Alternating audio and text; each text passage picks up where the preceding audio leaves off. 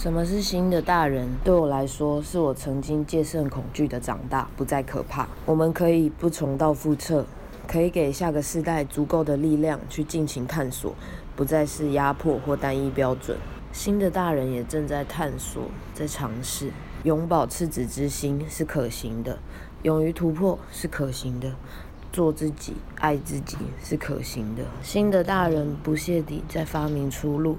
金钱游戏和婚姻不再可怕，想守护身边那些义无反顾爱着自己的人们，以坚定的身姿。